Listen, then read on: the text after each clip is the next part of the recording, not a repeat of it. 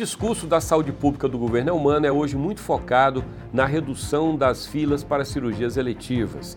É uma ação que parece simples, mas que tem um efeito imenso. São pessoas que esperam muitas vezes anos por uma cirurgia. Com a redução das filas, o governo chega à ponta, ao que mais interessa, aos pacientes, especialmente do interior.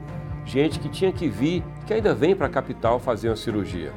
No pós-pandemia, uma pandemia que aliás não acabou, nós temos à frente da CESA uma secretária que é infectologista, Tânia Mara Coelho. E é com a secretária que eu converso agora no programa do Anuário.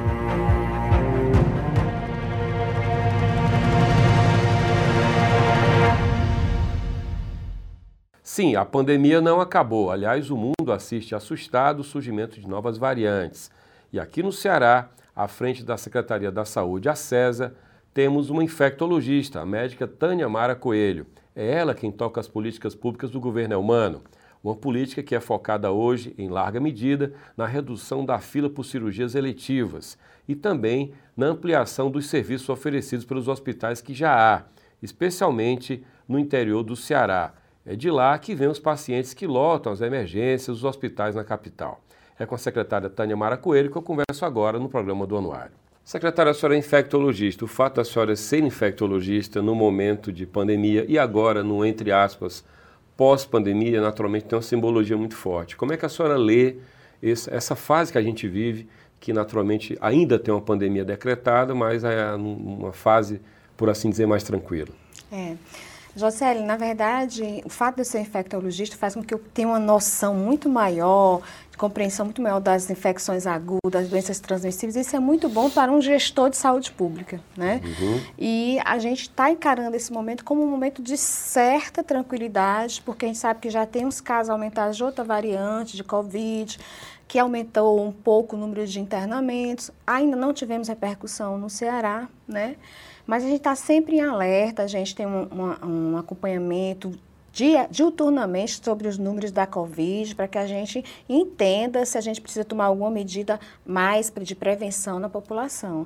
Mas para mim, sendo infectologista, é, facilita muito mais meu trabalho, tá. né? E a compreensão, porque a gente tem que ter uma sensibilidade maior, né? E o fato de eu ter essa noção já ajuda muito na gestão.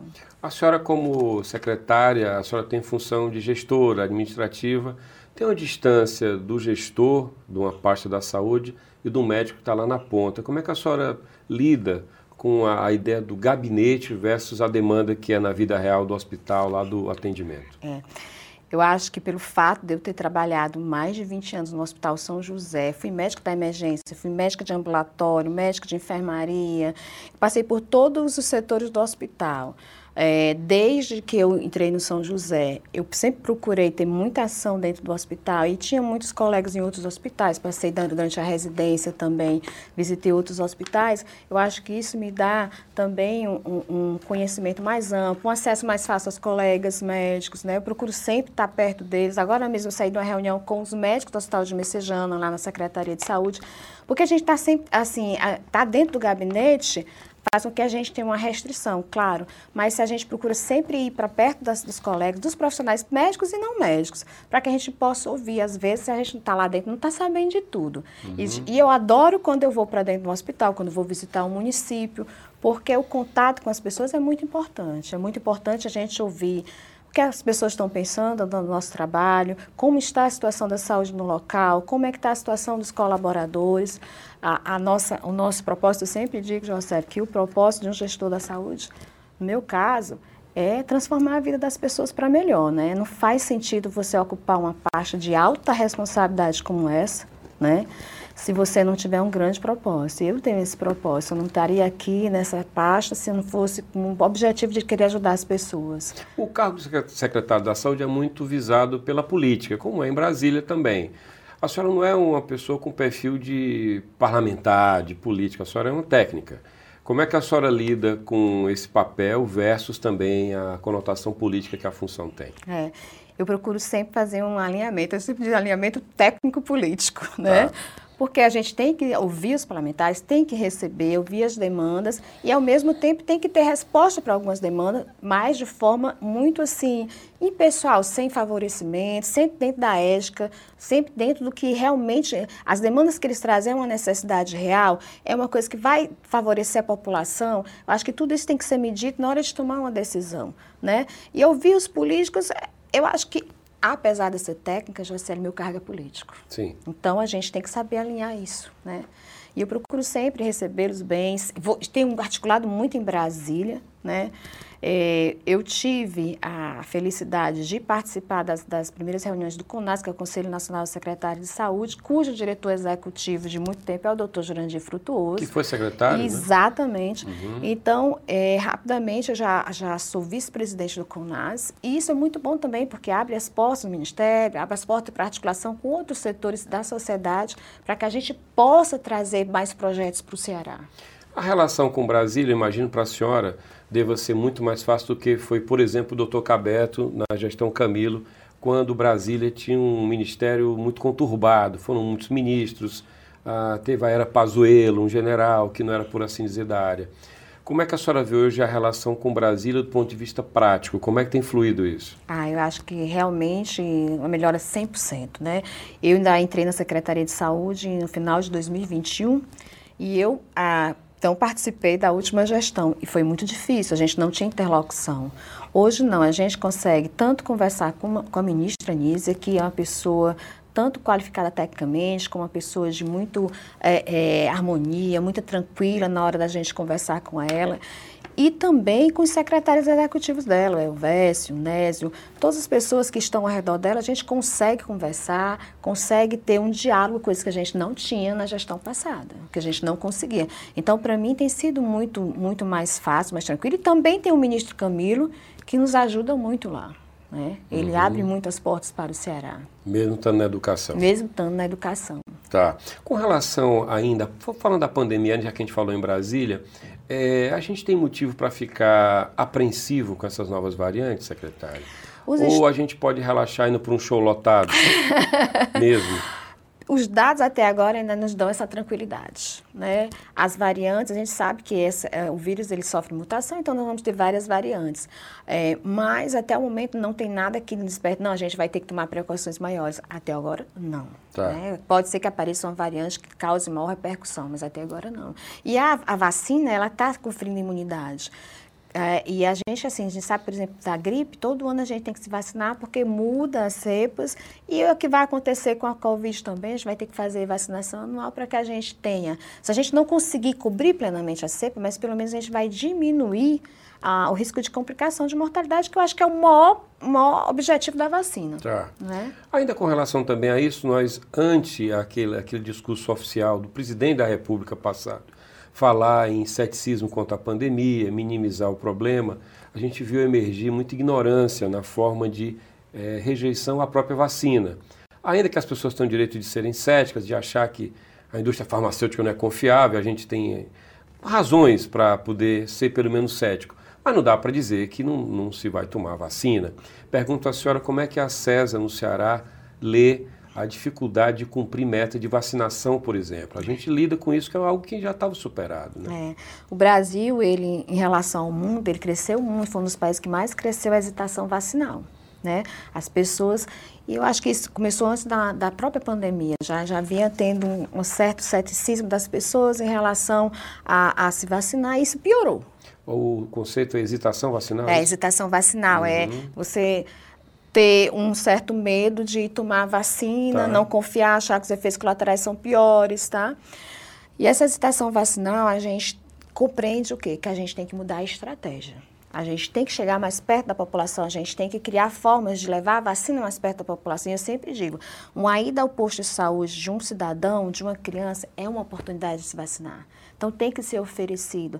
A gente, é, mês passado, a gente abriu um posto de vacinação dentro do VaptVup do shopping né? Tá. Por quê? Porque a gente quer que as pessoas estão lá fazendo suas compras e a gente consiga vacinar. A gente fez um, um grande dia de vacinação é, e nesse dia, que foi no VaptVupt, foi num sábado, a gente conseguiu vacinar mais do que em 15 dias. Porque a gente também tem que ver a comodidade para a população. A população tem muitos horários de trabalho que não dá para ir tomar vacina no horário comercial, né? Então, se você facilita a vacina no horário que ela está folgada, você vai levar a vacina mais próximo da população. Então, eu acho que a gente tem que mudar as estratégias. E é isso é. que a gente tem pensado em levar para mais perto do cidadão a vacinação. E como é que a senhora, do que vocês já pensaram, o que é que vocês pretendem fazer para ficar mais próximo? A senhora citou um caso de um VaptVupt. VaptVupt, é isso que a gente quer. A gente quer aumentar uhum. o horário, porque a gente está no VaptVupt de segunda a sexta, que mesmo assim ainda é um horário comercial, tá. né? Então a gente quer estender para o final de semana né, pelo menos o sábado, quer abrir em outros postos de VaptVupt, né? A gente já tem em Messejana. É, e eu acho que fazer campanha, a gente vai fazer uma grande campanha mobilização agora, no começo de outubro. Eu acredito que até a ministra virá, tá? E para poder sensibilizar, trabalhar com as escolas, né? Então, são várias formas que a gente pode chegar mais próximo da população e aumentar a confiança na vacinação. Eu acho que os dados de redução de mortalidade, isso é, tem que a gente tem que sensibilizar as pessoas em relação a isso, né? Como é que está a relação com a prefeitura, sabendo que tem rusgas em nível de governador e prefeito, mas uma área como a saúde, imagino que é. tenha que estar blindada dessas questões. Como é que tem fluído a relação com a prefeitura de Fortaleza? Assim, a, a gente vive um momento político, né, é, que não favorece as relações, mas na saúde, é como você disse, você a gente tem que pensar na população. A população em primeiro lugar. Então, a gente tem procurado sempre fazer projetos, por exemplo, da endometriose. Chamei o secretário de saúde, Galeno, Galeno, nós vamos lançar o projeto da endometriose, a gente quer a participação de Fortaleza, né? Porque a gente tem uma central de regulação do Estado e a Central de Regulação de Fortaleza. E eu precisava dos dados da população que estava na fila de espera. E eles consentiu, vamos fazer sim, vamos apoiar. Então, eu acho que é isso que a gente tem que fazer, é se aliar no, bem, no princípio maior, que é a saúde da população. Só tocou no ponto agora fila, aí me veio o conceito não de fila, mas de lista. O Brasil é. inteiro é, suscitou um debate em relação à doação de órgãos, é. por conta da rapidez com a qual o Faustão conseguiu um coração para transplante. Então, se instalou no Brasil, rapidamente, todo mundo é especialista. No, em 24 horas, todo mundo era especialista em transplante, questionando a lisura do que seria uma fila, mas o termo não é fila, seria uma é lista. lista. Tem uma série de fatores determinantes para que um coração seja ideal para um paciente ou não. Por isso se explica por que, que alguém não é o primeiro a receber. Né? E a condição de gravidade do paciente né?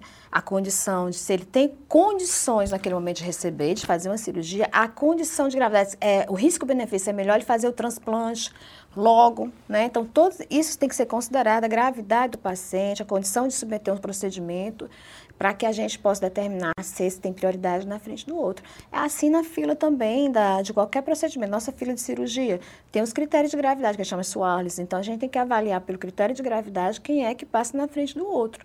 Então, não é só a cronologia de entrada, tá. é a gravidade, a idade do paciente, o que você pode ofertar ao paciente como procedimento, entendeu? São vários critérios que a gente tem que levar em conta. Uhum. O, a gente já conversou lá na, na Rádio Povo CBN, por exemplo, com o pessoal da Central de Transplantes. Como funciona? Tem tempo de deslocamento, né? Ah. dependendo do órgão, tem um teto, quatro horas, se eu não me engano, varia. Como é que a gente está hoje estruturado no Ceará, secretária, para atender bem essas pessoas que estão na lista para o transplante? Eu acho que o Ceará ele é uma referência em transplante. Hoje o Hospital de Messejana é o segundo maior hospital transplantador do Brasil.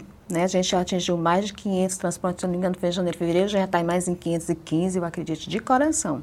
Tá. Né? A gente também transplanta muita córnea. Isso só nesse período agora que a senhora falou? Não, do, acho que do dois, dos últimos anos para cá, tá. nós batemos o recorde de Messejana, dos 500 transplantes agora, esse ano. Tá. Né? São, são Claro que diminuiu durante os períodos de pandemia, mas a Messejana hoje ele é, um dos, é o segundo maior tá. hospital transplantador.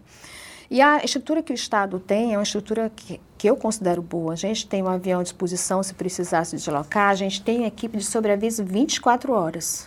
Né? É, nós temos profissionais de excelência. Né? Os, profissionais de Messejana, a gente fez um transplante duplo agora em Messejana. Né? É, então, eu acho que a nossa estrutura para transplante ela é muito boa.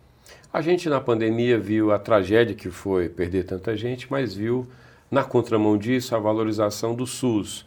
Se não do ponto de vista concreto, né, com recurso, mas a gente viu um reconhecimento público do papel do SUS. Transplante é uma pauta de SUS. O operador de plano de saúde não faz transplante, é muito caro, né? Como é que a senhora vê a percepção do SUS do ponto de vista da população, a senhora que é a secretária da Saúde do Ceará? Eu acho que a população, é, depois da pandemia e durante a pandemia, eles realmente aumentou a credibilidade no SUS. A gente tem estatística em relação a isso. Tem pesquisa mostrando que a população passou a ter maior credibilidade no SUS e, a, e, e querer ser também é, participar do SUS. Então, eu acho que, que a pandemia ela deu esse, esse, esse aval para o SUS. A gente precisa melhorar, né, Jocélia? Acho que a gente... É, uma vez me perguntaram o que, que poderia ser marcante na, na minha gestão. Acho que eu, eu coloquei como acesso, sabe? Eu quero que todo cidadão tenha acesso né? Tem acesso a uma consulta de oncologia, tem acesso a uma cirurgia de endometriose, o acesso é muito importante, né? Reduzir iniquidades também, né? Então, assim, eu acho que o SUS, ele, no papel, ele também é muito bom, maravilhoso, mas a gente precisa melhorar, a gente precisa aumentar essa credibilidade, porque eu considero o nosso SUS o maior sistema de saúde do mundo. Secretária, a propósito disso também, é, a senhora falou em, em cirurgia eletiva, né, por exemplo. Como é que, eu acho que hoje dentro do discurso do governo do estado para a saúde, o grande trunfo é falar das cirurgias eletivas sendo realizadas. Queria que só descrevesse como é que tem sido tocada essa política e quais são as metas dentro dessa ideia das cirurgias eletivas. Primeiro, assim, eu tenho que dizer, Jocélio, que eu tenho um agradecimento muito, muito grande ao governador Elmano, né? Primeiro, por ter me confiado essa parte de alta responsabilidade. E segundo, por ter me apoiado em tudo que eu desejo fazer com a minha equipe, eu não faço só, ele tem apoiado, sabe? Assim, incondicionalmente. E o mutirão de cirurgia seletiva foi uma coisa que ele me determinou. Né? Ele disse, olha, eu quero que as cirurgias elas andem, a gente precisa é, reduzir ao máximo, porque a gente não fala em zerar, a gente fala em reduzir, porque todo dia entra paciente. Tá. Né? E quando você aumenta o acesso a serviço ambulatorial, aumenta também a demanda por cirurgias.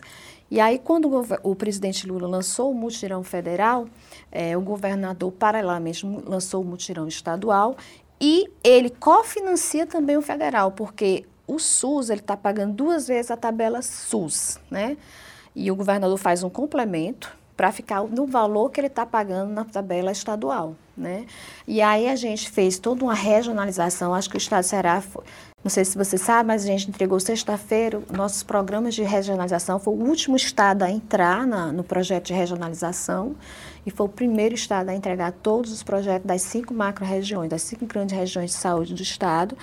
E a gente, dessa, dessa questão do mutirão, a gente trabalhou também regional, regionalmente. A gente quis ao máximo que o paciente se operasse próximo da sua casa. Tá. Hoje, eu saí lá da minha sala, eu tenho um dashboard que a gente acompanha ele atualiza a cada 20 minutos. E hoje a gente está com 37.282 cirurgias realizadas, eletivas, já superando os 35 mil eletivas do ano passado. Tá? Então, a gente tem uma perspectiva de conseguir né, reduzir a fila que a gente tinha congelado e já começar a operar os pacientes que entraram depois. O que é determinante para acelerar a fila das cirurgias? É recurso para pagar os profissionais? Uh, ou não, isso faz parte já da, do, do, dos encargos de trabalho deles, é estrutura de hospital, eleito, o que é que é determinante? É, é aumento, é acrescentar né? Porque todo hospital ele opera, mas para você conseguir reduzir a fila, você tem que aumentar mais a oferta, porque a demanda é muito grande. E a gente sabe que pós-pandemia houve um represamento de, de, de necessidade Sim. de cirurgia. E após a pandemia, todo mundo procurou se consultar e aumentaram. Houve tá. assim, praticamente um boom de necessidade, tanto de ambulatório como de cirurgia. Então, a gente tem que aumentar a oferta, a gente tem que acrescentar pelo menos 15% a mais. E isso implica que eu tenho que contratar mais profissionais, tem que fazer mutirões, assim, por exemplo, em dias específicos. Ó, necessário, vamos operar tantas pessoas, a gente chama para poder andar mais rápido. Vocês fecham com cooperativas, é isso? As cooperativas, elas trabalham nos nossos hospitais, a gente tem cooperativa, a gente aumenta a carga horária tá. para poder aumentar o número de cirurgias, além do que eles já estão fazendo, tá. né? É, nos hospitais do interior, aí eles fazem a organização, eles pactuam, fazem um convênio com o Estado e aí eles têm que criar a forma deles é, aumentar esse eles contratam mais profissionais, seja tá. com cooperativa. A forma de contratar deles independe, né? O que a gente tem que fazer é acréscimo para poder a fila andar mais rápido. E o que é que a gente quer, Jocely? A gente quer chegar naquele momento que a gente, paciente, a fila, ela nunca vai deixar de existir. A Inglaterra, que tem o NHS, que é um grande sistema de saúde, eles estabelecem uma média de seis meses, o máximo de tempo para um paciente que entra, ser operado. Qual a média no Ceará hoje? A média está muito alta, né? A gente tem paciente esperando mais de três anos, né? Então, o que é que a gente quer? A gente quer, a partir de agora, com o andar da, da, do movimento do mutirão, a gente conseguir dizer, olha, o paciente entrou hoje, ele vai ter, para esse tipo de cirurgia, são tantos meses ou tantos tá. dias para realizar a cirurgia. A gente precisa chegar nesse nível. A gente tem conseguido é, com tecnologia. Tecnologia é fundamental. A gente tem que ter dados, a gente tem que ter números para poder acompanhar. Hoje a gente sabe quais são as cirurgias mais necessárias, quais são as cirurgias que estão entrando. Quais são as coisas mais necessárias? É, vesícula. Vesícula. Esterectomia, né, tá. que é tá. retirada de útero. É, algumas cirurgias pequenas de urologia, né, hérnia. Tá. Catarata, uhum. né? E aí depois entram as, as especializadas, né? Que é traumato, ortopedia, né?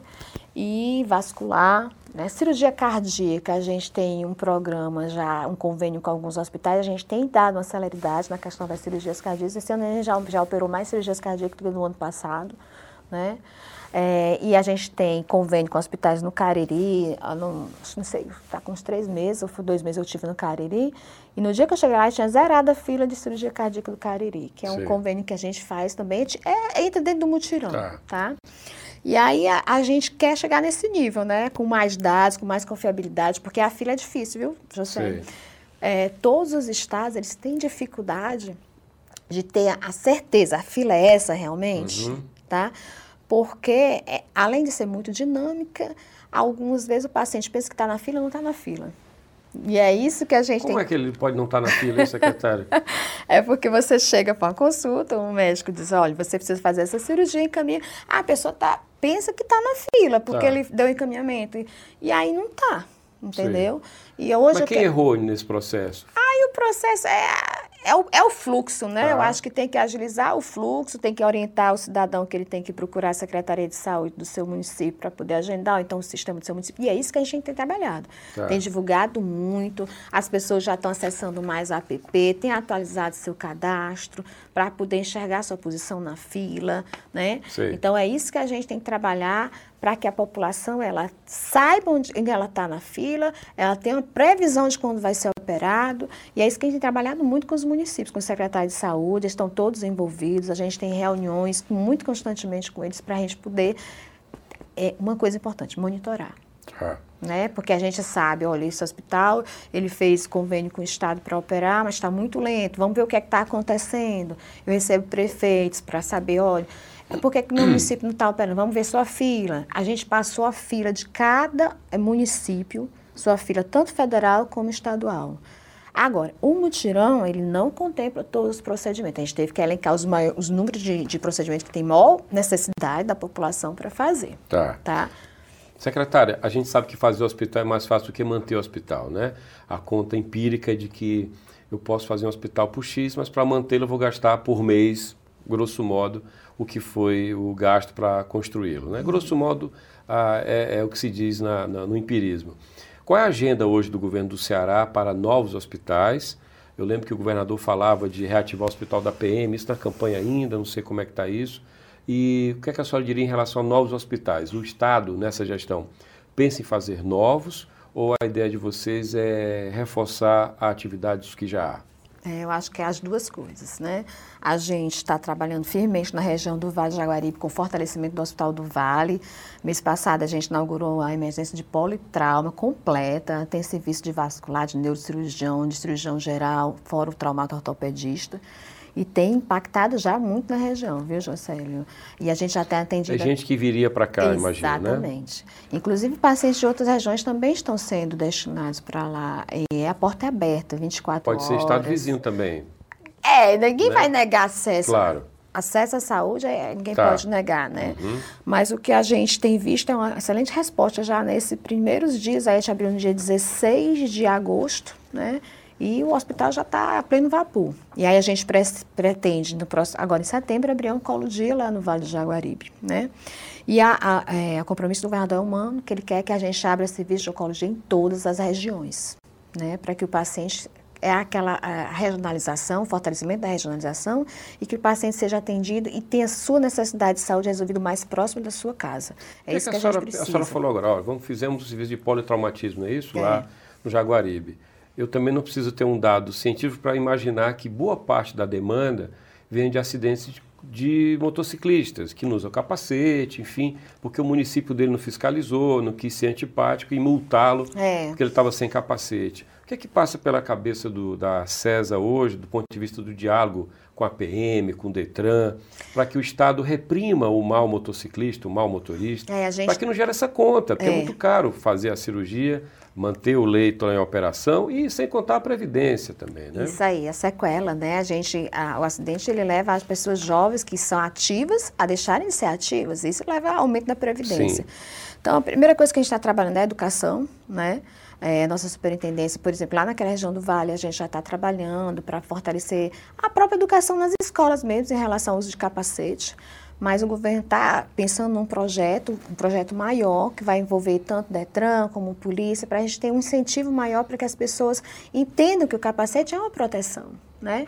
E a gente vê, se a gente sair um pouquinho mais, um pouquinho mais distante de Fortaleza, pouca coisa, a gente já vê que as pessoas não usam precaução nenhuma. Então a gente tem que fazer isso. Aqui porque... também, né? É, aqui em Fortaleza, É, aqui né? também.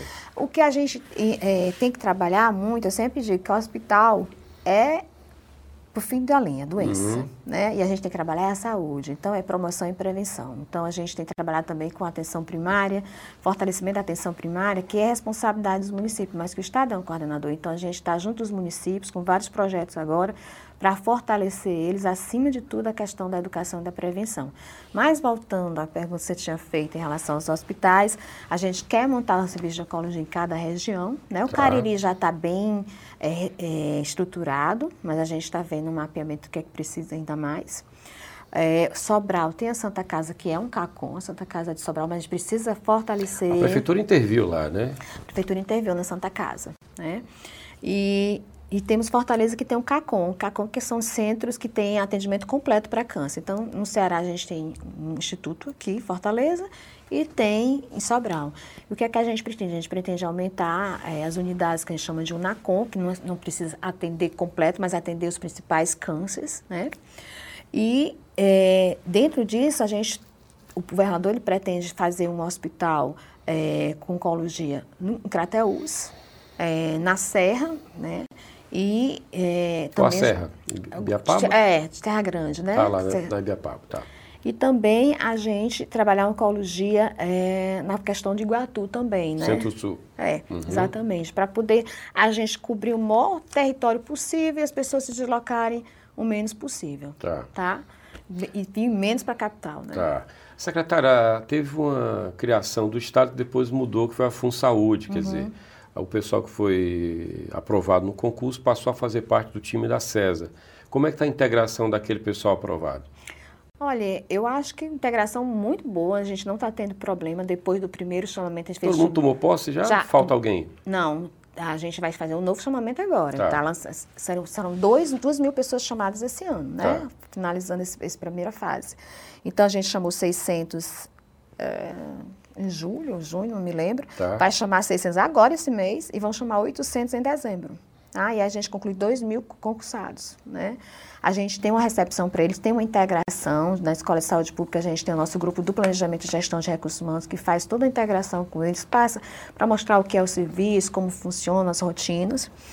E até o momento, assim, eu não vi nenhum, nenhuma, é, das pessoas que assumiram, nenhum problema à parte porque é FunSaúde, porque deixou de ser FunSaúde. Eu acho até porque quem assume porque quer assumir Tá. né?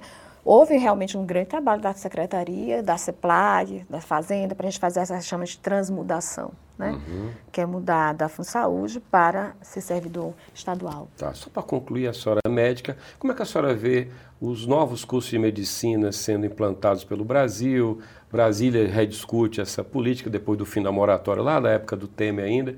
A senhora, como é que a senhora enxerga essa oferta de novos cursos de medicina? Eu acho que a gente precisa realmente de mais profissionais médicos. A gente precisa também fixá-los, né? Tá. A gente precisa oferecer, existe essa proposta do Ministério da Saúde para que ela incentive o médico a se fixar no território, porque é um dos grandes problemas Sim. da atenção primária é a rotatividade dos profissionais, né? A minha preocupação é que a gente tenha faculdades e tenha um local onde treinar, onde praticar. O Hospital da UES vai nessa linha também. Vai nessa né? linha. Vai fazer parte do acervo do, do quadro de hospitais da CESA ou fica na UES? CESA. É da CESA Da também. CESA, é mais um hospital para a Mais um hospital Tá. para a CESA. E vai ser o maior hospital do estado, né? São mais de 600 leitos. Ok. Nós, nós fizemos o perfil dele, são muitas eh, especializações, né? Tá. Especialidades lá dentro. Porque é um hospital de formação também, né? E eu acho que isso é extremamente importante. Você tem faculdade de medicina, você tem que ter onde o aluno praticar, onde o aluno estudar, né? Porque é, é essencial. Eu, Ok. eu, eu, eu sou dessa, dessa linha de que a gente tem que ter onde ter a prática. Ok. Secretário, teria muito mais assunto para tratar com a senhora. Saúde é uma pauta imensa. Nosso tempo acabou. Agradeço muito. Boa sorte na sua gestão. Agradeço, obrigada. Muito obrigado. E chegamos ao final de mais um programa do Anuário do Ceará, nessa série especial de programas com pautas afins do Anuário. O Anuário do Ceará você lê numa edição luxuosa de 680 páginas com 14 capítulos. Você pode acessar o Anuário, entrar no Anuário pela internet no anuariodoceará.com.br. Você pode seguir o Anuário no Instagram, Anuário do Ceará, ou no Twitter, ou no X, como queira, Anuário do CE ou Anuário Doce. Esse programa você pode rever no YouTube da Fundação Demócrito Rocha ou ainda ouvir no formato podcast na sua plataforma preferida. Tchau